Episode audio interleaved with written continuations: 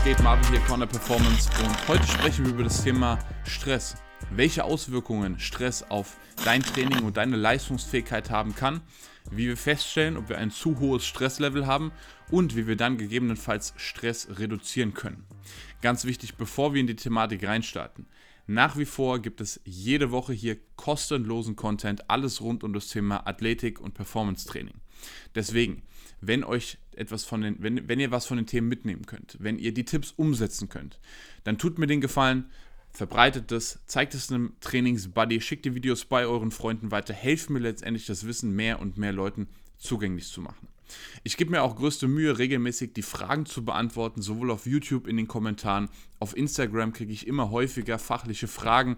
Grundsätzlich schaffe ich es nicht alle zu beantworten, deswegen gibt es auch hier und da mal so ein QA-Video. Was ich allerdings nicht machen kann, und da häufen sich auch die Anfragen, ey, kannst du mir mal einen Trainingsplan schreiben? Oder kannst du mal ein Video machen, wo du einen Trainingsplan für XY zeigst? So. So funktioniert das nicht. A, habe ich nicht die Zeit, euch allen kostenlose Trainingspläne zu schreiben und B, habe ich auch kein Interesse daran, irgendwelche 0815 Trainingspläne rauszugeben, die euch letztendlich nicht weiterbringen. Genau dafür gibt es das Online-Coaching, da kriegt ihr Ernährungspläne, Trainingspläne und Regenerations- und Supplement-Protokolle. Also letztendlich das komplette Paket, was ihr benötigt, um Trainingsfortschritt zu machen, um eure Ziele zu erreichen. Deswegen, wenn ihr daran Interesse habt, checkt gerne mal den Link unten in der Beschreibung. Dort könnt ihr euch nämlich für ein kostenloses Erstgespräch anmelden und kriegt nochmal sämtliche Infos rund um das Online-Coaching. So, kommen wir jetzt aber mal zum Thema Stress. Und bevor wir uns dann darüber Gedanken machen, wie wir denn unser Stresslevel messen oder wie wir dann Stress reduzieren, sollten wir erstmal grob wissen, was Stress überhaupt ist. Das Problem ist, dass Stress grundsätzlich bei uns in der Gesellschaft einen sehr negativen Touch hat. Also wenn mir jemand sagt, etwas stresst ihn, jemand ist sehr gestresst, dann hat es in der Regel einen sehr negativen Touch. Allerdings müssen wir auch wissen, dass Stress nicht per se schlecht ist. Stress ist notwendig. Zum Beispiel im Training. Im Training benötigen wir Stress, um im Training Fortschritte zu machen. Letztendlich die Gewichte, die wir verwenden, die Wiederholungen, das Volumen, was wir absolvieren, ist ein Stressor für den Körper. Und damit zwingen wir den Körper zur Adaption, zwingen sich, sich anzupassen. Das heißt, wir benötigen Stress, sonst machen wir keinen Trainingsfortschritt. Genauso ist es auch außerhalb vom Training. Wir benötigen Stress, um leistungsfähig zu sein und um uns weiterzuentwickeln.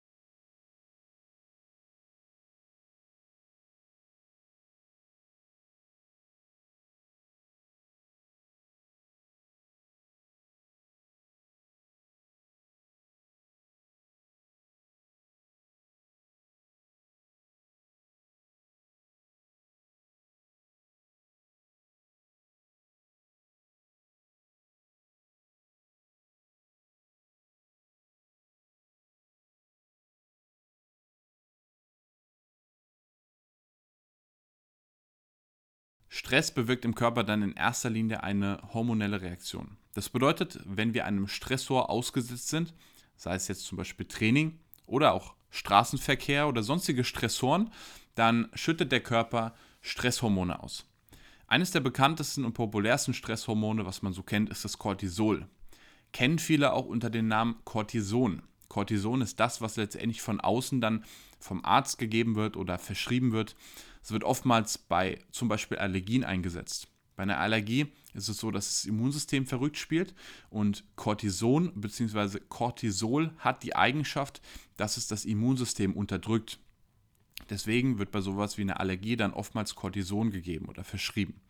Aber auch bei solchen Sachen wie bestimmten Erkrankungen oder auch Entzündungen, da wird oftmals sehr gerne Cortison gegeben. Cortisol ist dann das, was im Körper selbst produziert wird, ist mehr oder weniger das gleiche. Dann schüttet der Körper zum Beispiel auch Noradrenalin oder auch Glucagon aus. Glucagon hilft dem Körper letztendlich Blutzucker in den Blutkreislauf zu geben, also aus den Glykogenspeichern letztendlich Zucker freizugeben und somit ja, für eine Energiebereitstellung zu sorgen. Weil Stress soll nämlich eigentlich den Körper auf eine höhere Belastung vorbereiten. Damals bei den Steinzeitmenschen, wenn der Säbelzahntiger um die Ecke stand, dann hat der Körper Stresshormone ausgeschüttet, um den Körper auf Kampf oder Flucht vorzubereiten. Und Ähnliches sehen wir auch heute bei einem Kampfsportler, kurz bevor er in den Kampf geht. Der ist maximal gestresst, das heißt, die Herzfrequenz geht hoch, Cortisolspiegel ist natürlich extrem hoch, Adrenalin, Noradrenalin wird ausgeschüttet, was auch grundsätzlich gut ist, um den Körper leistungsfähiger zu machen, Blutzucker bereitzustellen und ihn letztendlich auf eine höhere Belastung vorzubereiten. Deswegen auch wieder hier, Stress ist per se nicht schlecht. Wenn ich bei einem Kampfsportler kurz vorm Kampf einen zu niedrigen Cortisolspiegel habe, dann ist es natürlich auch nicht Sinn der Sache. Deswegen funktionieren ja auch solche Sachen wie Koffein oder auch ein Booster. Die erhöhen den Cortisolspiegel und die erhöhen letztendlich auch die Stressantwort des Körpers, um den Körper auf eine höhere Belastung, in dem Form Training, vorzubereiten. Dass Booster dann auch hinsichtlich des Stresslevels zu Problemen oder führen kann, ähm, ist dann natürlich auch klar. Also wenn wir natürlich unseren Körper zu viel stressen mit Boostern, mit Koffein oder sonstigen Stimulantien, dann kann das natürlich nach hinten losgehen. Aber grundsätzlich ist Stress in erster Linie eine hormonelle Reaktion und hat die Aufgabe, den Körper auf höhere Belastungen vorzubereiten. Stress ist auch nicht nur im Training oder im Sport wichtig, sondern auch außerhalb des Trainings, insbesondere im Berufsleben. Wenn wir uns auf eine wichtige Aufgabe konzentrieren wollen oder wenn wir auf der Arbeit einfach fokussiert und produktiv sein möchten, dann macht es auch schon Sinn, dass wir ein gewisses Maß an Cortisol im Körper haben. Deswegen funktionieren ja auch zum Teil solche Dinge wie Kaltduschen oder Eisbaden, wo viele Leute dann berichten, dass sie danach eben deutlich fokussierter, produktiver sind, weil wir letztendlich diesen Stressmechanismus triggern. Problematisch wird Stress allerdings nur dann, wenn wir nicht diese Balance finden zwischen Stress und Erholung. Also die ganzen positiven Benefits von Stress können auch nach hinten losgehen, wenn wir einen dauerhaft erhöhten Stressspiegel haben. Insbesondere einen dauerhaft erhöhten Cortisolspiegel. Und das hat einen maßgeblichen Einfluss vor allem auf unsere Regeneration, auf unser allgemeines Energielevel. Also grundsätzlich, Stress ist gut, wir müssen aber dann rechtzeitig dafür sorgen, dass wir den Stresslevel wieder runterfahren. Und während sich viele Leute darum kümmern, zwar ihren Stresslevel hochzutreiben, durch Stimulantien, durch Koffein, von mir aus auch solche Dinge wie Eisbaden, kalt duschen oder andere Dinge, Training. Also letztendlich können wir auch rein durch Training unser Cortisolspiegel massiv steigern. Wo sich allerdings dann die wenigsten drum kümmern, eben durch Erholung, durch Regenerationsmaßnahmen, zum Teil auch durch richtige Ernährung, den Stresslevel wieder zu senken. Und das kann ein Problem geben. Also wir müssen immer die Balance finden zwischen Stressoren und letztendlich auch der Erholung, also dafür zu sorgen, dass wir den Stresslevel wieder runterfahren. Das individuelle Stresslevel bestimmt nämlich maßgeblich, wie viel Training ich vertrage. Beispiel, wenn ich jetzt im Coaching einen Unternehmer, eine Führungskraft oder jemanden im Management habe, dem gebe ich natürlich deutlich weniger Trainingsintensität und Volumen, da passe ich das deutlich mehr an, als jemandem, der diese Stressoren nicht hat, der dem nicht ausgesetzt ist. Weil der letztendlich über den Tag verteilt schon so viel Stresshormone ausschüttet und dementsprechend auch seine Regeneration ein bisschen eingeschränkter ist bei jemandem, der den ganzen Tag Zeit hat zu regenerieren. Jemanden, der vielleicht hauptberuflich Profisportler ist. Der kann deutlich mehr Training vertragen. Der kann zweimal am Tag trainieren. Wenn ich dann noch 10, 12 Stunden am Tag arbeite, das funktioniert nicht. Das schränkt natürlich massiv meine Regeneration ein. Da muss ich einfach im Training Abstriche machen. Was nicht heißt, dass jemand, der viel arbeitet und viel Stress im Alltag hat, nicht trotzdem Trainingsfortschritt machen kann. Ganz im Gegenteil. Der muss halt ein bisschen effizienter trainieren. Der darf halt nicht so viel trainieren. Der muss halt das, was er macht, das muss schon Hand und Fuß haben. Das muss schon Sinn machen. Also auch der kann extrem viel Trainingsfortschritt machen, wenn er eben die Balance hinkriegt zwischen Training und Erholung oder Stress und Erholung. Das muss halt angepasst werden. Also wenn der denkt, der kann genauso trainieren wie ein Profisportler, das geht in der Regel nach hinten los. Also wir müssen uns immer Gedanken darüber machen, wie viel Stress haben wir im Alltag, wie viel Stressoren sind wir ausgesetzt, wie viel können wir regenerieren und daran entscheiden wir, wie viel wir trainieren. Woran merken wir denn jetzt, dass wir ein zu hohes Stresslevel haben? Gibt natürlich zahlreiche Symptome, wie sich das äußern können. Das erste, wo ich drauf schauen würde, ist der Trainingsfortschritt. Also schaffen wir es, regelmäßig uns zu steigern, schaffen wir es regelmäßig stärker zu werden, unsere Gewichte zu steigern, beziehungsweise in irgendeiner Art und Weise messbaren Trainingsfortschritt zu haben, in irgendeiner Weise messbar unsere Leistungsfähigkeit zu steigern.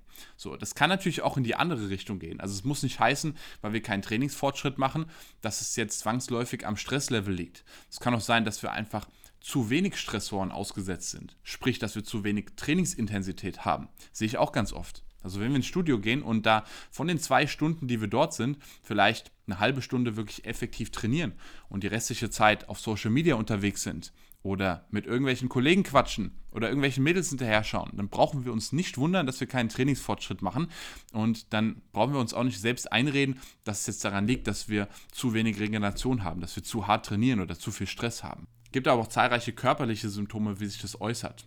Ein gängiges Symptom ist zum Beispiel auch der Ruhepuls. Also wenn wir merken, dass über einen gewissen Zeitraum unser Ruhepuls, also unsere Ruheherzfrequenz, die wird in der Regel nach dem Aufstehen am besten gemessen, also im wirklichen Ruhezustand, wenn die ständig steigt, dann ist es ein Indikator dafür, dass der Körper ein bisschen mehr Erholung braucht. Genauso auch die HRV also die Herzratenvariabilität. So, die wollen wir eigentlich immer möglichst weit oben haben. Wenn die weiter und weiter sinkt, dann ist es auch so ein gängiges Zeichen dafür, dass möglicherweise das Stresslevel oder das Nervensystem ein bisschen drüber ist. Es äußert sich auch oftmals darin, dass wir schlechter einschlafen, schlechter durchschlafen oder dass wir auf einmal extrem früh aufwachen und trotzdem direkt morgens wie unter Strom sind. Das hat man oftmals bei Leuten, die eben zum Beispiel beruflich extrem unter Strom stehen, die dann auf einmal morgens zwar extrem früh aufwachen, nicht wirklich lange und viel geschlafen haben, das heißt eigentlich theoretisch sehr kaputt sein müssten, aber dann trotzdem schon direkt unter Strom stehen. Cortisol ist nämlich das Hormon, was uns aufwachen lässt. Also morgens ist deswegen auch unser Cortisolspiegel in der Regel am höchsten. Wenn wir den jetzt natürlich dauerhaft erhöht haben, dann führt das natürlich dazu, dass wir dann morgens einfach viel früher, viel schneller aufwachen oder nachts mitten in der Nacht aufwachen. Und dann sind wir teilweise zwar morgens fit und sind oder fühlen uns in Anführungszeichen leistungsfähig, nichtsdestotrotz ist das natürlich kein Dauerzustand. Und dann sollten wir darauf achten, dass wir dem Körper ein bisschen mehr Erholung geben. Was auch so ein gängiges Symptom ist, ist die Verdauung. Also, dass wir große Verdauungsprobleme haben. Denn der Darm, der Magen-Darm-Trakt reagiert sehr, sehr schnell und sehr sensibel auf Stress. Also meistens merkt man das, wenn wir in Phasen sind, wo wir extrem gestresst sind, läuft einfach die Verdauung schlechter. Das kann sich jeder vorstellen vor einem bestimmten Event. Also sei es jetzt zum Beispiel, ihr habt irgendwo einen Vortrag, den ihr halten müsst, habt eine große Präsentation, habt vielleicht eine Prüfung, habt Prüfungsnervosität und ihr seid extrem aufgeregt. Oder zum Beispiel auch Lampenfieber vor dem Wettkampf. Ihr seid vielleicht Kampfsportler, seid vor einem Wettkampf oder habt ein wichtiges Spiel, ein Fußballspiel, ein Basketballspiel, dann kennt man das auch. Man kriegt letztendlich kaum was an Essen runter und das, was man dann an Essen runterkriegt, so verdauungstechnisch ist es dann um es mal vorsichtig zu formulieren, eher schwierig. So, und das ist halt so ein gängiges Zeichen dafür und ein gutes Beispiel dafür, dass der Darm, der Magen-Darm-Trakt extrem sensibel auf Stress reagiert. Also wenn wir ständig und immer, obwohl wir uns eigentlich gut ernähren, Verdauungsprobleme haben, dann kann das ein Indikator dafür sein, dass wir ein sehr erhöhtes Stresslevel haben. Und was dann oftmals auch ein Riesenthema ist, Fett. Wir lagern schneller und effektiver Fett ein, insbesondere in der Bauchregion. Das steht meistens im Zusammenhang mit einem extrem hohen Cortisolspiegel. Und bedeutet, wenn wir halt uns extrem gut ernähren und eigentlich auch nicht wirklich überkalorisch essen, genügend Proteine essen, genügend unverarbeitete Lebensmittel, sehr wenig Junkfood, aber trotzdem auf einmal Körperfett ansetzen, wie verrückt, insbesondere in der Bauchregion, dann kann das auch ein Zeichen dafür sein, dass unser Körper zu sehr gestresst ist. Auch hier sollte man jetzt nicht als Ausrede nehmen und sagen, okay, ich bin fett, das liegt bestimmt daran, dass ich ein zu hohes Stresslevel habe. Nein, geht wirklich objektiv an die Sache ran und analysiert mal wirklich die jeweiligen Symptome, die ich euch jetzt genannt habe. Kann das wirklich sein, dass mein Stresslevel ein bisschen zu hoch ist? Oftmals ist das Ganze nämlich wirklich auch sehr subjektiv. Viele berichten dann, dass sie sich eigentlich nicht wirklich gestresst fühlen, was aber nicht heißt, dass der Körper kein hohes Stresslevel hat. Zu den Symptomen muss man jetzt natürlich sagen, die können sich natürlich auch auf sämtlicher physischer oder psychischer Ebene äußern. Das kann von Gelenkschmerzen bis hin zu Blockaden oder sonstigen psychischen Problemen führen, wenn wir ein zu hohes Stresslevel haben. Das kann man teilweise auch gar nicht alles wirklich greifen. Tatsächlich macht es Sinn, und das mache ich auch im Personal Training mit einigen Leuten, dass ich das Stresslevel messe in Form von Cortisol-Tests. Das sind Speichelproben, die man über den Tag verteilt abgibt. Ich habe mal ein Beispielvideo darüber gemacht, wo ich den Cortisolspiegel bei mir selbst gemessen habe, damit man mal so einen ungefähren Einblick bekommt, wo man dann steht mit dem Cortisolspiegel. Wichtig ist, dass man das Stresslevel nicht nur misst und dann feststellt, okay, Stresslevel ist so und so hoch, sondern dass man dementsprechend auch Maßnahmen ergreift. Und da gibt es eine Riesenmenge, die man machen kann. Das erste ist natürlich ganz klar zu ändern oder zu trainieren, wie wir mit Stress umgehen. Das erste, an was die Leute denken, ist, ja, was kann ich denn nehmen, um Stress zu reduzieren? Das ist die vollkommen falsche Herangehensweise. Ja, es kann funktionieren, dass wir durch bestimmte Supplements und durch andere kleine Tricks und Hacks Stress reduzieren. Das Problem ist allerdings, es macht maßgeblichen Einfluss, wie wir auf Stress reagieren. Wir nehmen mal das Beispiel Straßenverkehr. Es gibt Leute, die können stundenlang im Stau stehen, die haben damit überhaupt kein Problem. Dann gibt es Leute wie mich, wenn ich schnell zum Termin muss und der Verkehr läuft nicht so, wie ich mir das vorstelle, dann steigt mein Stresslevel exponentiell. Was allerdings nicht am Verkehr an sich liegt, sondern daran liegt, wie ich darauf reagiere. Wir können also nicht immer Stress reduzieren, ganz klar, aber wir können definitiv verändern, wie wir auf dementsprechende Stressoren reagieren. Also, dass wir uns weniger von Dingen stressen lassen, auf die wir eh keinen Einfluss haben und uns einfach mehr auf unseren Einflussbereich konzentrieren. Und das hat schon maßgeblichen Einfluss auf unsere Stressreaktion. Jetzt gibt es natürlich auch noch weitere Maßnahmen, die wir ergreifen können. Wir können meditieren. Wir können Dankbarkeitstagebücher führen. Wir können im Wald spazieren gehen. Auch aerobes, moderates Training kann tatsächlich eine gute, gute Möglichkeit sein, Stress zu reduzieren. Wichtig hier moderates Training ein hochintensives Intervalltraining, HIT-Training oder auch ein extrem intensives Krafttraining, ja, das kann vielleicht mal ganz gut sein, um den Kopf frei zu kriegen, in Anführungszeichen, aber das ist jetzt nicht unbedingt das, was den Stresslevel, insbesondere Cortisol-Level reduziert. Da bin ich dann tatsächlich eher bei solchen Sachen wie von mir aus auch Wellness, Sauna, eine Massage, also irgendetwas, was euch wirklich runterfährt, was euch hilft, euch körperlich auch zu erholen. Das sind dann eben solche Verhaltensweisen, die wir nutzen können. Und dann, ja, dann gibt es tatsächlich auch Sachen, die wir in der Ernährung umstellen können und tatsächlich auch Supplements. Vitamin C zum Beispiel. Man hat gesehen, dass eine Vitamin C-Supplementierung ca. 1 Gramm über mehrere Dosen pro Tag Cortisol-Level reduzieren kann. Das müssen wir natürlich aber auch nicht nur durch Supplements, sondern können wir auch genauso durch genügend Obst und Gemüse reinkriegen. Ganz wichtig auch hier, die Ernährung sollte on point sein, weil eine schlechte Ernährung ist auch wieder ein maßgeblicher Stressor. Zu viel Omega-6, zu viel Junkfood, zu viel Transfette sind Stress für den Körper oder erhöhen Entzündungsprozesse im Körper. Auch was die Makronährstoffverteilung angeht, können wir unser Stresslevel beeinflussen, indem wir genügend Kohlenhydrate essen. Ich bin auch ein sehr großer Freund davon, Kohlenhydrate vor allem abends zu essen, weil sie eben durch den anschließenden Insulin, den Serotoninausstoß dafür sorgen, dass der Körper etwas runterfährt. Natürlich müssen wir das auch wieder einigermaßen timen, je nachdem, wann wir trainieren, je nachdem, wann wir im Laufe des Tages leistungsfähig sein möchten. Aber wir sollten schon dafür sorgen, dass wir zumindest mal genügend Kohlenhydrate essen. Bei sowas wie so einer ketogenen Ernährung oder einer extrem Low-Carb-Ernährung kann das nämlich zu Problemen führen, wenn wir die Kohlenhydrate zu sehr rausstreichen oder vielleicht sogar auf No-Carb gehen, also gar keine Kohlenhydrate mehr essen, dann kann das natürlich dazu führen, dass wir Probleme haben, unser Stresslevel im Zaun zu halten. Aber auch hier Thema Ernährung, das ist sehr individuell. Im Coaching betrachten wir das wirklich individuell. Da geht keiner seinen 0815 Ernährungsplan, den ich für jeden rausgebe, sondern wir schauen uns das für jeden Klienten, für jeden Athleten, schauen wir uns das individuell an. Wie gesagt, wenn ihr Interesse an sowas habt, checkt das Online-Coaching gerne mal aus. Den Link habe ich unten in die Beschreibung gepackt. Aber halt wichtig für, zu verstehen aus meiner Erfahrung, für die meisten funktioniert es tatsächlich besser mit Kohlenhydraten. Insbesondere, wenn wir eben sehr viel trainieren und wenn wir zum Beispiel einen sehr stressigen Alltag haben. Dann sollten wir dafür sorgen, dass wir genügend Kohlenhydrate konsumieren. Und erst zum Schluss würde ich zu solchen Dingen greifen wie Ashwagandha oder CBD, die zum Teil ja Cortisol-Stresslevel reduzieren können, aber auch nur die Symptome, nicht die Ursache des Problems beheben. Zunächst würde ich immer schauen, dass ich mein Training richtig plane, dass ich vor allem auch mein Training auf meinen Alltag abstimme, dass ich Routinen entwickle, die mir helfen, Stress zu reduzieren, die für mehr Erholung sorgen und natürlich das Thema Ernährung in Angriff nehmen. Ich weiß, das ist wieder extrem viel Arbeit und die meisten schmeißen sich lieber eine Pille ein, die in die Supplement-Industrie verkauft, die dann sämtliche Probleme löst. In der Praxis, es funktioniert nicht. Erst müssen wir die Arbeit reinstecken, erst müssen wir uns selbst und wirklich erstmal Dinge umstellen und verändern und dann können wir zu Supplements greifen und dann haben wir auch erst die positiven Benefits der jeweiligen Supplements. Aber vorher die Arbeit reinstecken und eben nicht erst nach der Wunderpille suchen.